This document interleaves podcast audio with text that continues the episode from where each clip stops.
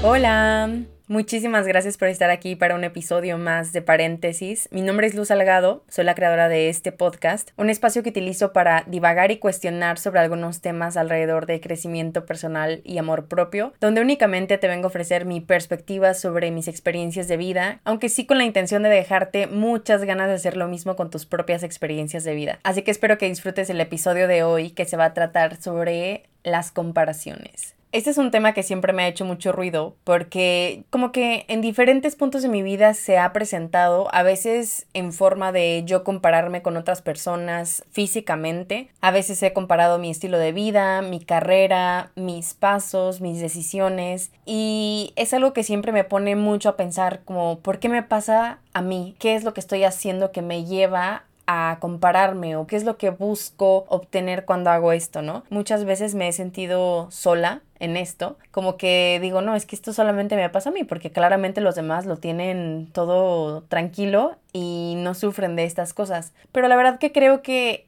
esto que pasa no es como de un tipo de personas y de otras no.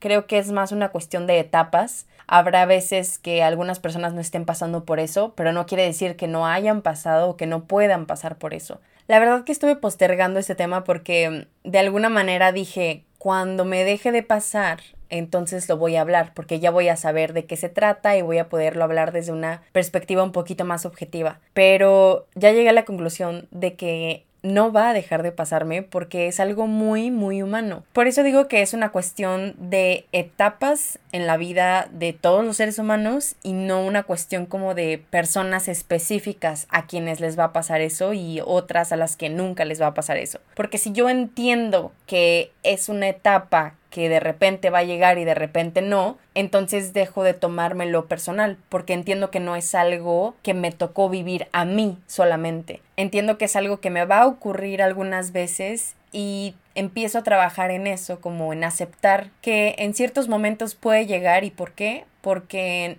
mi vida no me va a traer todas las respuestas que busco todo el tiempo. Va a haber momentos en los que me dé más miedo que otras veces hacer algo o en los que no me sienta tan segura dando ciertos pasos y creo que es normal que de vez en cuando volteemos a ver al de al lado para ver qué es lo que está haciendo porque no nacimos confiando en nosotros mismos ni en nuestros pasos o nuestras decisiones. Entonces, si entendemos que es algo que nos va a pasar algunas veces en nuestra vida, podemos trabajarlo de mejor manera porque así ya no ponemos tanta resistencia cuando nos llegue, así ya no nos juzgamos tanto, no nos cargamos la mano o no nos forzamos a hacer que ya nunca, nunca más nos pase. Y eso sí, me suena mucho más realista, la verdad. Siento que justamente ese es un discurso que escucho mucho en redes sociales y creo que toda la vida lo he escuchado, que dicen, ¿cómo dejar de compararse? O incluso lo veo en estas dinámicas de stories de preguntas abiertas. Las personas dicen, ¿cómo le hago para dejar de compararme? O cómo, o qué libro tengo que leer para dejar de compararme. Y siento que ya de entrada eso como que pone la vara súper alta porque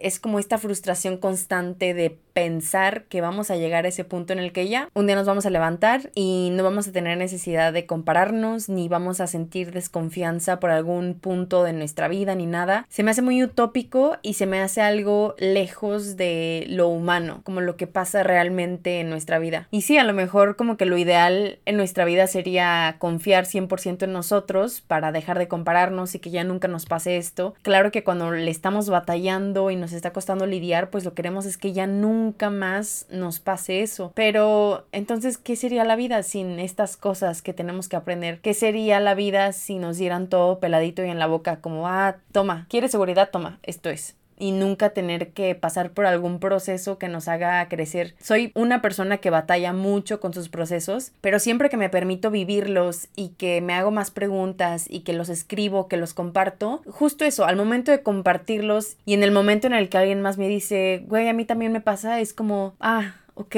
por esto tengo que vivir estos procesos, o sea, aquí está lo que vale la pena de esto. Tal vez la batalla en sí no es muy placentera, pero no quiere decir que no pueda aprender algo en la mitad de ella, ¿no? He llegado a pensar que el punto de que nos pasen todas estas cosas es que conectemos más con otras personas, porque en el momento en el que yo asumo lo que me está pasando y me adueño de esa situación y la comparto, ese es como el puente que me conecta con alguien más. Y de hecho esto lo hablé en el episodio pasado sobre cómo conectar con alguien, cómo tener conversaciones más genuinas. Compartir esto es lo que me conecta a mí contigo. Y qué padre poder conectar con algo que no es tan superficial y profundizar un poquito más en cosas con las que tenemos batallas internas casi todos los días, ¿no? A veces vemos como a estas personas que quizás son la imagen como de éxito en diferentes ámbitos de la vida. Siento que hay mucho este discurso de que tú llegas a cierto punto de éxito, por eso también el éxito hay que cuestionarlo, o sea, también hay que ver qué significa éxito para ti, porque si no vas por la vida comprándote el éxito de todo mundo y crees que estás muy lejos de él y eso es lo que, lo que te frustra. Pero siento que está esta idea de que cuando llegas a cierto punto que se parece al éxito de los demás, entonces ya estas cosas no te van a pasar. Y la verdad se me hace puro bullshit, pura mierda. la traducción mexicana, ¿no?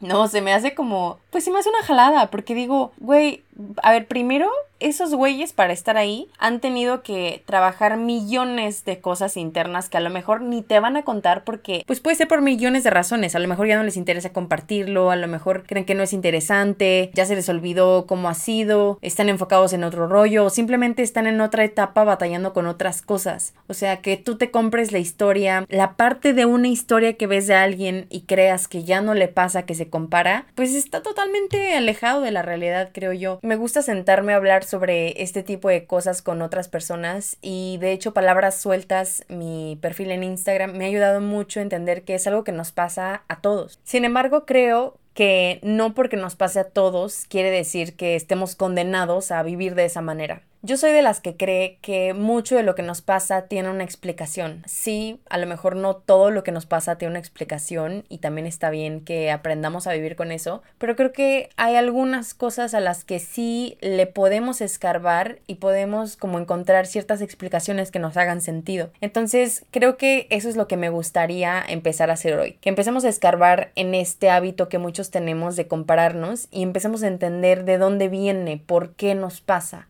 para empezar, siento que si tú ya te estás dando cuenta que estás batallando con algo, creo que ese es el momento exacto en el que tienes que empezar a hacer algo al respecto, porque si bien las personas que nos quieren nos pueden ayudar de muchas maneras, no pueden hacer el trabajo completo por nosotros. Darme cuenta que me comparo y que siento inseguridad en muchos aspectos me ha llevado a que yo activamente escoja leer algunos libros, consumir cierto contenido. Es una decisión que te va llevando por distintos caminos para que tú no te quedes con ese diagnóstico de una situación. Y ojo, o sea, el nivel de lo que pasa en esta situación puede variar de muchas maneras, porque a lo mejor a ti los libros y el contenido que ves en redes sociales te estresan más de lo que te ayudan. A veces es como estas utopías que vemos todo el tiempo y vemos que no estamos ahí y eso nos frustra más.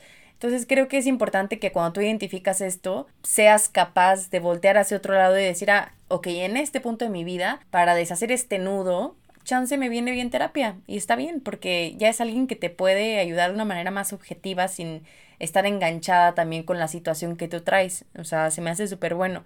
En mi caso, los libros me han venido bien porque son como distintas perspectivas.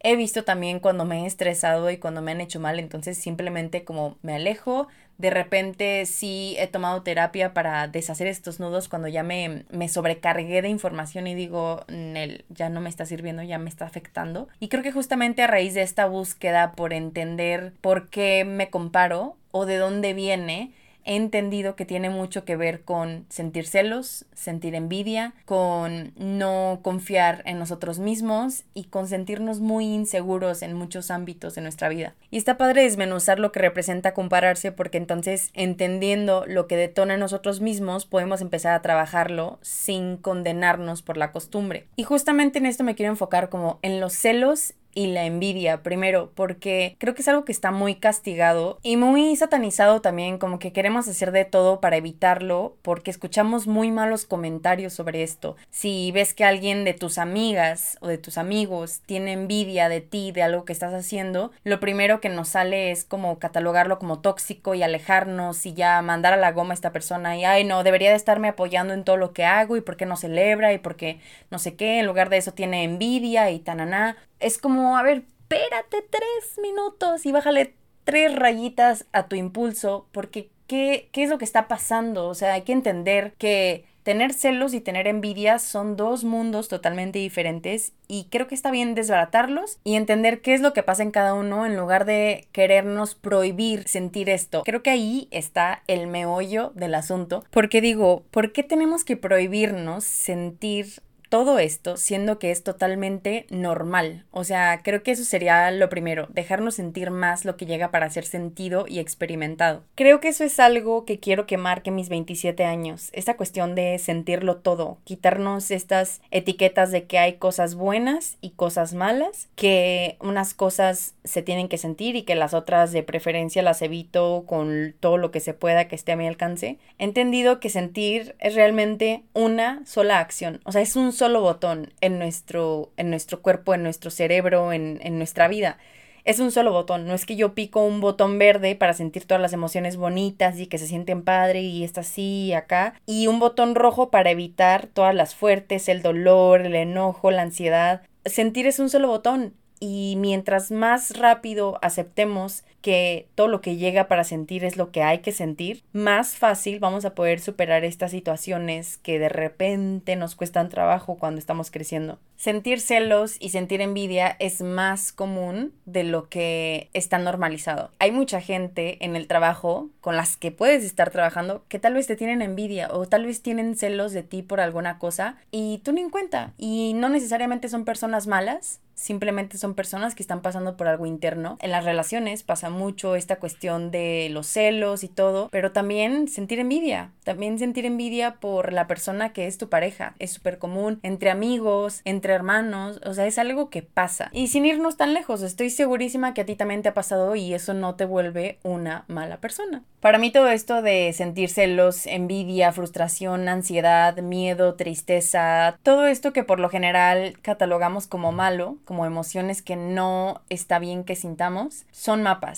Y está padrísimo cuando nos permitimos ver estas cosas así, porque dejamos de catalogarlas como algo que es pesado, negativo, malo, y en el momento en el que tú pasas a verlo como un mapa, te das cuenta que no es cualquier mapa, o sea, es un mapa de regreso a ti, a tu autoconfianza, a tu amor propio, a tu crecimiento personal, a tu conexión con otras personas. O sea, es algo chingón. En el momento en el que gastamos tanta energía para reprimirnos de todas estas cosas humanas que son parte de nuestra experiencia, nos perdemos de esto también. O sea, si yo me prohíbo sentir celos, envidia, todo lo que, que sienta que me está impidiendo avanzar, me pierdo estas joyitas de información sobre mí. Ahí me quedo estancada en un, en un patrón que tal vez no me está sirviendo para nada. Muchas veces no sabemos cómo hacia dónde qué camino tomar, qué decisión tomar nuestra ruta segura es esto, como que empezar a compararnos con otras personas para ver qué es lo que están haciendo, porque claro que nos sentimos inseguros en nuestro propio camino. Creo que las comparaciones llegan justo en este momento en el que nos sentimos como en una transición, en algo que no parece tan claro, que no nos da tanta seguridad, porque ese es el camino que tenemos que tomar. O sea, en el momento en el que le ponemos atención a esto que nos está pasando, van a empezar a surgir otras cosas que nos van a dar información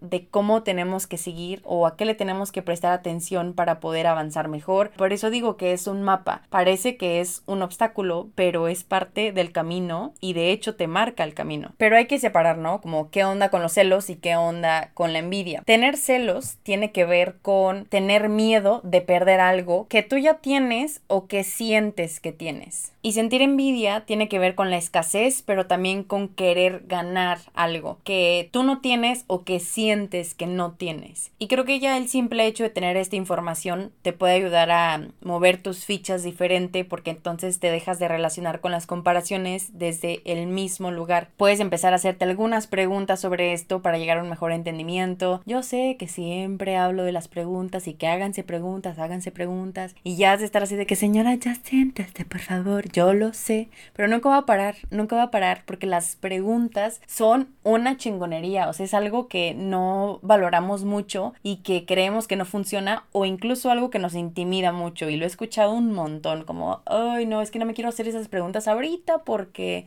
siento que van a pasar otras cosas y tal. Las preguntas son la puerta de las cosas chingonas. Entonces, por eso nunca, nunca voy a parar. Por ejemplo, en el caso de los celos, tú en el momento que identificas que estás sintiendo miedo de perder algo, en chinga, te puedes hacer preguntas. Estaba escuchando de hecho el podcast de esta cuenta súper famosa que estoy segura que a más de uno debe conocer, la de The Holistic Psychology. Y ella estaba hablando sobre este tema y ella también por lo general como que te ayuda a que te vayas haciendo ciertas preguntas sobre algunos temas. Y lo que dice es que cuando tengas celos, hazte tres preguntas. Primero, ¿qué siento miedo de perder? O sea, ¿qué creo que es? La otra es, ¿quién creo que me da esto? Que tengo miedo de perder, o sea, quién creo que me lo da por la relación que tenemos, por el trato que me da, por las cosas que hace por mí, o sea, quién es esta persona. Y luego ya puedes empezar a trabajar en la siguiente, como ¿por qué? ¿Por qué creo que si este cristiano, esta persona ya no está, ya no voy a tener acceso a esto que yo creo que me da. Y a ver, o sea, no son preguntas que te van a llegar como tacos así en tres segundos. O sea, es algo que es de práctica diaria pero es que el punto de hacer esto no es por la respuesta, es por el simple hecho de tú cambiar ya el patrón de en lugar de quedarte estancado en, ay, es que me comparo todo el tiempo, y, mm, no, qué mal, y ay, de seguro ya me voy a morir con esto. O sea, el hecho de tú ya cambiar esa narrativa y ese hábito que tienes y empezar a hacerte preguntas para ver por qué pasa eso, ya es la victoria. Esa es la victoria, no la respuesta. Lo que pasa con la envidia me gusta muchísimo más que explorar los celos. Y creo que en mi libro también lo expliqué de alguna manera, pero bueno, voy a ir con el flow a ver qué es lo que me sale. Es que para mí siempre esta situación de sentir envidia por otros es como tú querer algo que en el fondo tú también ya tienes, pero que no has sabido cómo activar. Y lo veo como si, por ejemplo, todos nosotros vamos cargando como, o sea, esta es una metáfora inventada, tendrá sentido, no tendrá sentido, pero pues sí me la corriente. Es como si todos tuviéramos una linterna, una linterna que no tiene un botón de encendido o apagado, pero todas están apagadas. Inicialmente todas están de esa manera. Y entonces vas por la calle creyendo que todos vamos iguales, ¿no? Todo el mundo trae su linterna apagada, tanana, y en eso te encuentras con un cristiano que tiene su linterna prendida y dices, ah, cabrón, yo también quiero, ¿qué pedo? ¿Por qué la mía no está prendida? A mí me dieron una apagada. No, ¿qué onda? De seguro yo llegué tarde. Hoy, porque siempre llego tarde. No manches, no sé qué. No, y aparte, yo creo que a alguien como yo no le iban a dar una linterna prendida, porque pues soy yo, o sea, nunca me sale bien nada, tal. ¿no? Y empiezas con estos dilemas existenciales. Y entonces te acercas a preguntarle a este fulano que tiene una linterna prendida. Le dices, güey, ¿cómo le hiciste para prender tu linterna? Y ya, total, te empieza a decir, ah, pues hice esto y aquello y tal y tal. Y vas tú, intentas lo mismo y trácalas, no te sale, no pasa, no pasa. Y entonces te quedas así de que, güey, qué pedo? ¿Por qué siempre fallo? Yo nunca puedo, o sea, nunca me sale nada bien. Y entonces empiezas como a, estás ahí, ¿no? Aferrado a que tu linterna también se prenda porque, porque sí, o sea, porque tú también quieres. Y entonces empiezas a ver que otras personas también ya la tienen y dices, güey, ¿qué onda? ¿Cómo le están haciendo y por qué yo no? Te empiezas a sentir como si te estuvieran persiguiendo porque de repente ves que todas las linternas se están prendiendo y que todos están bien felices con ellas y todo, pero ojo, estás enfocándote en las linternas prendidas, porque se te olvida que puedes voltear al otro lado y ves que hay cristianos con sus linternas apagadas, felices de la vida, a toda madre. Hay gente que ni siquiera le importa si su linterna prende o no, porque pues eh, le da igual. Hay otros que dicen, ah, ok, mi linterna no es para que prenda, órale. Entonces, ¿qué otro uso le puedo dar a mi linterna? Ah, pues esto, tal. Y también la otra es que tú vas viendo nada más los resultados de cada quien con sus linternas. O sea, a ti nadie te platica, oye, pues tuve que pasar por esto y estaba bien frustrado como tú, no sabía si iba a aprender o no, si era para otra cosa. Y tú como que te quedas perdido en este es que yo no tengo y por qué no tengo lo que él tiene y por qué la mía no. Estás analizando todo lo de afuera y ni siquiera te has dado oportunidad de ver tú, aquí, en tu ficha, en tu lugar, en ti, qué hay, tú qué tienes, cuáles son tus recursos. Estás nada más como que viendo allá afuera y pierdes todo el tiempo y energía que podrías estar utilizando para ti. Y a ver, yo sé que de repente se me bota la canica con mis metáforas. No te pierdas en la metáfora. El punto de la envidia es que te da un mensaje clarísimo. Tú quieres algo que la otra persona tiene y que tú crees, y digo creer porque es una narrativa que te has comprado, que no tienes. Creo que nos perdemos mucho en esto porque a veces, no sé, mucho en redes sociales o en la convivencia con los amigos o en, no sé, las pláticas sobre otras personas, tanana, nos perdemos mucho en ver todo por fuera como todo lo externo y decir, es que este güey trae su carro y no manches, o este trabajo que tiene, o esta chava hizo este viaje, se compró tal cosa, o este puesto en el que está, ay mira, yo también quisiera tener ese novio que ella tiene, o mira el cuerpo que tiene, uy, es que yo por qué no lo tengo. Y creo que nos perdemos mucho en todas las capitas de los demás, porque a veces tú ni siquiera quieres ese cuerpo, ese carro, ese novio, esa relación, ese trabajo. A veces tú no quieres nada de eso. Quieres lo que hay abajo de eso. Las sensaciones que percibes de ver a estas personas. O sea, a veces la envidia no te está diciendo que tú quieres todo lo que ves. Lo que trae la envidia es yo quiero autoconfianza, yo quiero más paz, yo quiero libertad financiera, un amor bonito, quiero seguridad, quiero más compañía con mi familia, quiero llevarme mejor con mi papá, cualquier cosa. Y esas cosas a huevo que las puedes tener, a huevo que sí. Y ya es un megapaso que te quites esta idea de encima de que tú quieres lo que ves, porque entonces ya es como ay, qué bueno, no es exactamente eso, porque es mucha frustración, te vas creando una imagen de cómo deberían de ser las cosas que te llegan y cuando no es así es como, ay, güey, no lo estoy haciendo bien y pasan todas estas cosas, ¿no? Muchas veces las cosas que percibimos que los demás están sintiendo a través de algo nos pueden llegar a nosotros también a través de otras cosas con una cara totalmente diferente. Tal vez esa seguridad que ves en una morra que se siente súper bien con su cuerpo, a ti te puede llegar a través de un trabajo o a través de una relación o de mejorar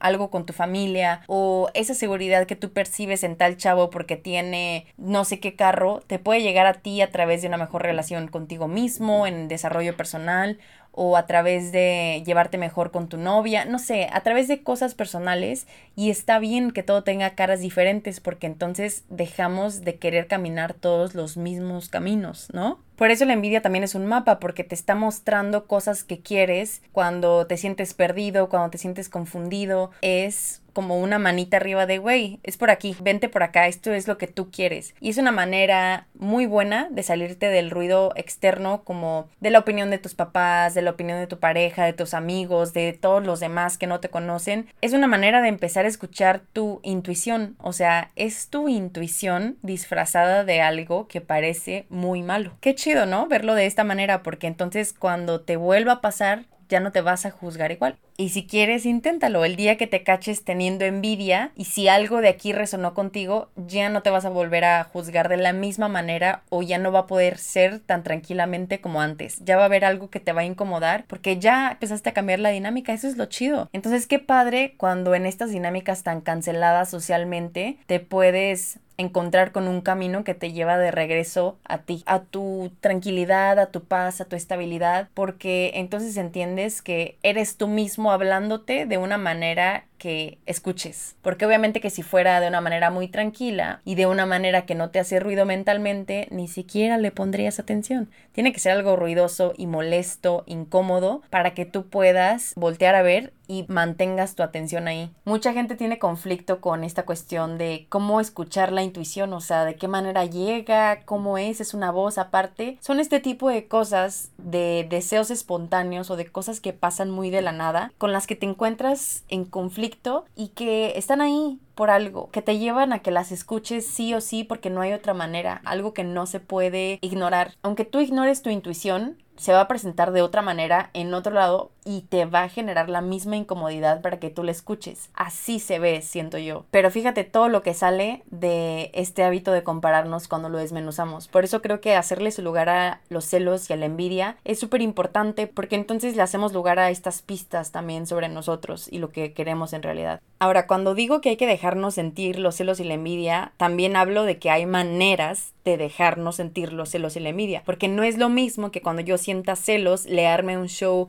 a mi novio o me peleé con mi hermana o con mi amiga porque creo que me está quitando algo o se está llevando algo que creo que me pertenece. Los celos son algo que se pueden escribir para intentar desmenuzar y ver realmente qué es lo que creemos que estamos perdiendo. O también se pueden hablar, yo puedo tener conversaciones con alguien que me está detonando estas inseguridades y decirle, oye, ¿sabes qué? Es que me está pasando esto, como que cuando dices, haces tal, me siento de tal manera y ahí ya cambia el juego, en lugar de estar como simplemente atacando a las personas. No es lo mismo sentir envidia saludable en el que tú estás intentando seguir tu intuición y ver qué es lo que tú quieres y conocerte en el camino, que ver quién despierta esta envidia en ti y atacar y esto pasa muchísimo en redes sociales porque es como, ay, esta vieja que se cree y otra vez ya estás luciéndote o porque subes tal story de no sé qué, este güey es un pendejo porque se la pasa luciéndose o se la pasa hablando de tal. Eso de atacar ya es otro pedo y entonces eso no te sirve de absolutamente nada porque no estás dejando que fluya la información hacia ti, la estás bloqueando con los ataques.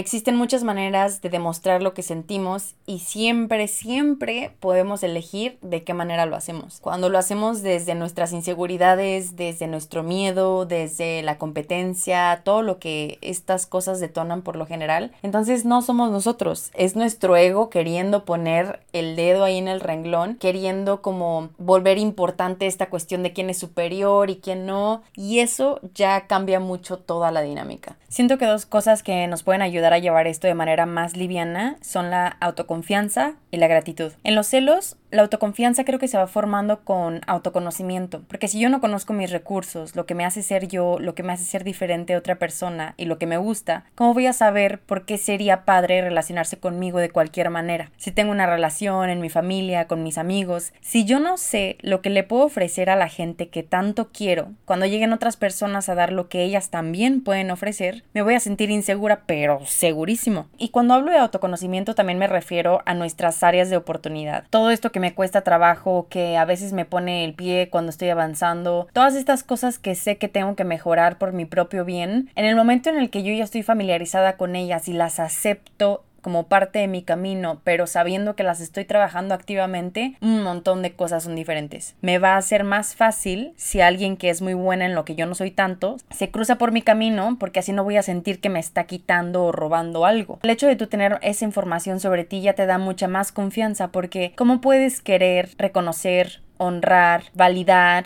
algo que no conoces. No se puede. En la envidia yo creo que funciona parecido porque si yo sé qué es lo que soy como persona y qué tengo, si estoy bien parada en mis pies, yo creo que es eso, como que saber en qué camino estás tú y por qué, quién eres ahora y por qué estás escogiendo caminar por donde estás en este momento. Así, aunque estés influenciada por los estilos de vida de los demás, si te recuerdas todo el tiempo por qué estás en donde estás, de acuerdo a esta persona que eres en este momento de tu vida, tú estando bien parada en ti, en tu camino, en tus ideas, en tus propias verdades, te va a ser un poco más fácil estar en contacto con todo este ruido externo y confiar más en que vas bien, en que tu camino es tu camino por algo y que, y que todo está tranquilo. Creo que la meta no es evitar a toda costa estos sentimientos, como había dicho al principio, sino aprender a vivir nuestro camino con ellos. Y esto no quiere decir que todo el tiempo va a ser pesado el camino, porque cuando tú empiezas a vivir algo de una manera distinta, ya no tiene por qué ser pesado. Si todo el tiempo te ha costado lidiar con tus celos o con tu envidia porque te resistes a ellos, ¿qué pasaría si los aceptas en tu camino como parte de algo humano que puede surgir en cualquier etapa de tu vida y te enseñas a llevarlo de manera distinta? Creo que estos dos sentimientos siempre nos van a detonar algo de nuestro camino, ya sea cosas de nuestra infancia que no recordemos o cosas que en este momento nos estén haciendo falta y no estemos sabiendo cómo ponerles atención. Siempre van a ser un mensaje. En la parte de la gratitud, creo que sí es algo que es muy cliché y que todo el mundo lo usa. Creo que lo usan hasta para cosas comerciales. O sea, ya se volvió muy repetitivo el mensaje y creo que eso también de repente cansa. Nos hemos desviado de lo que realmente es importante porque cuando nos damos oportunidad de vivir la gratitud, de verdad, de verdad, muchas cosas cambian. Porque entonces dejo de cargarme tanto la mano, dejo de ser tan exigente conmigo y empiezo a reconocer más lo que hago. Agradecemos a la gente por todo. O sea, a veces damos gracias hasta porque sí. Simplemente hemos aprendido un buen de cosas, nos hemos esforzado, muchas cosas han cambiado, hemos dejado ir, hemos desaprendido y no hay ni un pinche gracias han pasado muchas cosas que merecen nuestra atención y nuestro reconocimiento y creo que cuando empezamos a hacer eso y agradecemos más lo que tenemos, todo el camino se va haciendo muchísimo más liviano.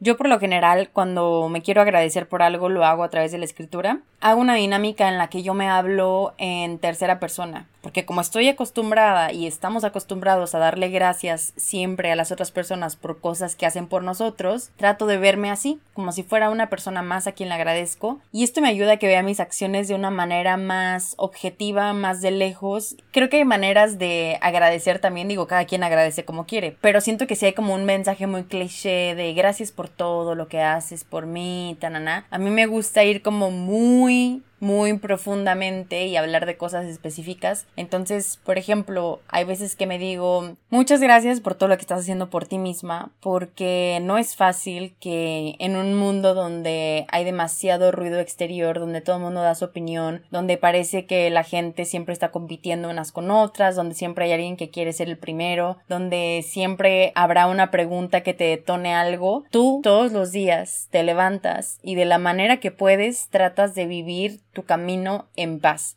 Probablemente muchas veces te cuesta y no es tan fácil regresar a tu centro, pero siempre estás ahí tratando de hacer lo posible para regresar a ti, por llevarte más leve todo lo que estás haciendo, por confiar más en tus pasos y entender que el camino que estás viviendo ahorita es el tuyo. Por siempre tratar de priorizar escuchar a esa vocecita que te dice que no es por ahí o que algo sí es por ahí, por lanzarte, por hacer las cosas diferente de lo que has hecho antes, por tratar de desaprender muchas cosas aunque te cueste trabajo aunque llores, aunque te duela, siempre estás tratando de tu esfuerzo y muchas gracias por eso, porque no es fácil vivir la etapa que estás viviendo y lo estás haciendo de la mejor manera que puedes. Entonces, gracias. Leyendo esto, casi se me sale una lagrimilla porque se siente bien bonito reconocerte tú a ti todo lo que estás haciendo. Y eso es a lo que voy. El hecho de yo hacer esto conmigo me da confianza en mí porque estoy reconociendo las cosas que hago. No estoy esperando a que lleguen mis papás y me digan, Bien, vas bien, hija. No estoy esperando a que mi novio llegue y me diga porque a veces está metido en su rollo y ese mensaje a veces no llega. O mis amigas están muy lejos para verlo o saberlo y si lo saben a veces no les nace simplemente agradecerme o reconocerme algo de esto y está bien. Pero qué chido es yo tener la capacidad de agradecerme. O sea, para mí la gratitud es como un colchón en el que puedes caer cuando tienes días difíciles. Que sabes que no te vas a caer por completo, tienes un lugar donde aterrizar y es como decir, ok, hoy tuviste un mal día, hoy está siendo pesado todo, no estás pudiendo lidiar con tus celos, con la envidia, esto te está costando más trabajo de lo normal, está bien. Este colchón es el lugar en el que puedes estar el día de hoy o el tiempo que necesites para poder continuar avanzando y creciendo como tú necesitas. Y cuando hablo de la gratitud en los días difíciles no me refiero a que tengas que agradecer lo que te está pasando, porque no estás obligado a amar o a honrar o agradecer algo que te está costando trabajo, que no te está gustando o que se siente muy pesado porque tal vez te tiene llorando, te tiene enojada, te tiene molesto, por cualquier cosa no es a huevo que agradezcas, pero me refiero a que si tú tienes esta práctica en otros días en el que constantemente te agradeces y un día o los días que sean la estás pasando mal, creo que este colchón previo que has creado es el que te rescata para que no te vayas hasta abajo y no caigas como en un hoyo negro en el que dices, fuck, ya no puedo hacer las cosas, ya no, ya no me sale nada. O sea, la gratitud es un colchón que te permite vivir las altas y bajas de la vida sin que te hundas o te pierdas en ellas. Esto es más a lo que me refiero. Y no todos los días me agradezco, me gustaría hacerlo, pero muchas veces la circunstancia, el momento o lo que sea que estoy haciendo no, no me dejan que ponga eso como prioridad, pero la mayoría de las veces que tengo un mal día me gusta como revisitar mis libretas en las que me he agradecido cosas y hacen que me sienta muchísimo mejor, que no me tome todo tan en serio, que no me tome tan en serio mis momentos malos y los empiece a ver como algo más normal, como parte de la vida que tiene altas y bajas y que me permita vivirlos de una manera más tranquila y más acostumbrada a que la vida es así. Muchas veces cuando nos comparamos, eso es un indicador de que nos hace falta reconocernos más, que nos hace falta voltearnos a ver y aplaudirnos, agradecernos por lo que estamos haciendo. Por eso hablo de la gratitud, porque creo que para mí sí ha moldeado mi autoconfianza y eso ha cambiado todo lo demás. Y ojo, o sea, no hago todo esto con el fin de que deje de compararme o que ya nunca más me pasen todas estas cosas, porque, sabes, son cosas que pasan y que van a seguir pasando, pero más bien elijo vivirlas de manera distinta. Cuando pensamos en una persona que tiene mucha autoconfianza, pensamos en una persona que no batalla, que no se rompe, que no tiene miedos, y creo que esto es de nuevo una utopía. Más bien, una persona que tiene autoconfianza es una persona que tiene una relación saludable con todo esto que he hablado en el podcast, que se permite vivirlo y que además de todo tiene confianza en algo más. Tiene confianza en que si bien todas estas cosas van a pasar, va a salir adelante porque ya lo ha hecho antes y porque confía en su capacidad y simplemente confía en la vida, en el universo, en Dios, en lo que sea y entiende que es parte de un ciclo de cosas que pasan y eventualmente todo cambia. Muchas veces sí me han preguntado que cómo le hago para no compararme en redes sociales porque pues es todo un tripsazo ya estar compartiendo cosas todo el tiempo y crear contenido y todo esto y y lo que digo es que sí me comparo y por supuesto que me pongo a, a, ver qué es lo que están haciendo los otros y si yo debería de ser más o menos o quién tiene más likes o quién tiene menos porque en el mundo digital creo que es algo inevitable o sea es lo que digo hay demasiado ruido de todo lo que los demás están haciendo y no mames o sea es, está cañón como no compararte es algo que pasa. Lo que hago es que veo y me doy cuenta cuando ya estoy haciéndolo porque a lo mejor empiezo a frustrarme más o me empieza a dar mucha ansiedad y empiezo a sentir como, ay, debería de estar publicando más fotos como esta persona o debería de estar apareciendo más o publicando tal cosa, pero me doy cuenta también de cosas que puedo hacer. ¿Quién dice que yo tengo que estar pasando por eso? O sea, ¿qué puedo hacer para hacerme todo un poquito más fácil y menos pesado? Porque muchas veces consumo contenido de ciertas personas que hacen cosas parecidas a lo mío y lo hago con la excusa de que de aprender aprenderles algo, de ver qué se puede hacer o no sé, pero muchas veces como que yo no me doy cuenta que cruzo ese límite de estar aprendiendo a ya estar observando como obsesivamente para ver yo también qué puedo hacer y, en qué estoy fallando yo. Entonces, obviamente no fue la primera, pero con el tiempo me he ido dando cuenta de que cuando consumo mucho contenido parecido a lo que yo estoy haciendo, inevitablemente me voy a frustrar. Entonces, ¿qué hago? Pues lo hago menos. Simplemente trato de hacerlo menos, trato de ponerme mis frenos para decir, güey, no, esto ya no te está haciendo bien, entonces tú enfócate en tu camino. Y mm, por supuesto que trato de no obsesionarme con esta cosa de que si los números y cuántos compartieron y quién no compartió, si alguien comentó no comentó, porque me hace muy, muy mal. O sea, incluso he dejado de compartir cosas en palabras sueltas, he cuestionado un buen de veces si lo cierro, si no, porque son cosas que me pasan, pero eso es a lo que voy. Si yo no me hago responsable de eso, pues la gente ni siquiera se entera. Y si se enteraran, tampoco es como que van a hacer algo al respecto, porque pues a lo mucho me van a decir, ah, pues ya no lo hagas y te estresa tanto. Yo soy la que tengo que lidiar con esas cosas. Claro, por supuesto que puedo pedir ayuda, pero yo soy la que sabe exactamente qué es lo que me pasa. Y esto es algo que trato de recordarme siempre porque me pasa muchas veces, entonces lo que digo es, a ver, tú tienes que confiar en que la gente que se va a identificar contigo eventualmente va a llegar. Así cierre mi cuenta, la abra, suba, no suba, comparta, no sé el horario, si es,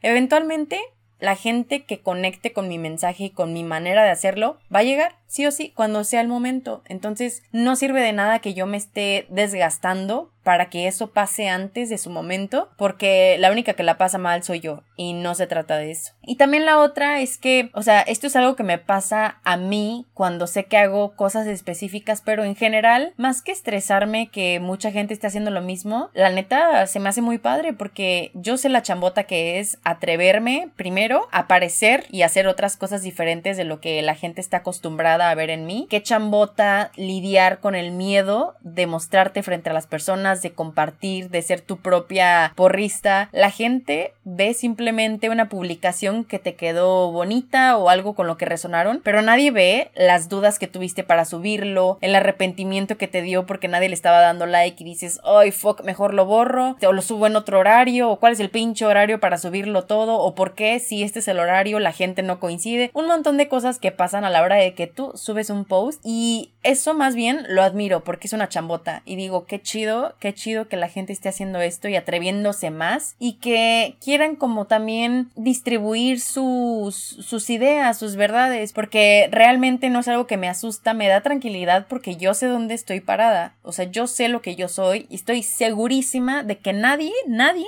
tiene la misma historia que yo, nadie es yo y eso me hace ya ser diferente, o sea, no tenemos la misma historia aunque hayamos crecido en el mismo lugar y eso es lo chido. Va a haber muchas veces que vamos a compartir cosas muy parecidas o incluso iguales si quieres, pero no lo vamos a hacer de la misma manera y va a haber gente que va a conectar conmigo, va a haber gente que va a conectar con otras personas, va a haber gente que no va a conectar con ninguno de nosotros, pero va a conectar con alguien más. Y lo chido de hacer esto es que hay de todo para todos y cada persona se puede encontrar en estos huequitos que muchos estamos abriendo para que también otros puedan llegar y tener un lugar para expresarse y compartir cosas que les interesen. Entonces, pues ese es mi punto de vista sobre esto. Y con esto me gustaría cerrar este episodio. Creo que lo más importante sobre esto, de todo lo que hablé, es que nos demos chance de cambiar nuestras preguntas. En lugar de preguntar, ¿cómo le puedo hacer para evitar compararme? ¿Cómo dejo de sentir celos o envidia? Ya no quiero sufrir esto. Creo que podemos cambiarlo por, ok, si ya sé que estas cosas pasan en diferentes momentos de la vida, porque es normal y es algo humano, ¿Cómo le hago para hacérmelo más leve? ¿Cómo le hago para no cargarme tanto la mano, para no batallar tanto con esto? O para tener ciertos mecanismos de defensa conscientes que pueda usar a la hora de que esto me pase. Porque esto nos puede ayudar a crecer de diferentes maneras, nos ayuda a pasar por nuestras etapas de una manera más fácil y se vuelve un poco más consciente toda esta práctica que está tan castigada socialmente. Así que espero que te sirva de algo escuchar este episodio, que si crees que le puede servir a alguien más que se compara o que batalla mucho con esto, por favor házelo llegar. Muchas gracias en serio a todas las personas que después de escuchar el podcast vienen y me mandan un mensaje porque me encanta saber qué es lo que opinan o simplemente cosas que empezaron a cuestionar después de haber escuchado el episodio. Si hay algo que resonó contigo en este episodio, algo que quieras agregar, por favor, mándame un DM en palabras sueltas guion bajo porque me va a encantar leer. Y pues nada, agradecerte a ti por escucharme cada vez que subo un episodio, por tu tiempo, porque sé que tienes otras que hacer. Así que pues gracias por regalarme un cachito de tu día para escucharme. Te mando un abrazo y nos vemos para el próximo episodio de paréntesis. Adiós.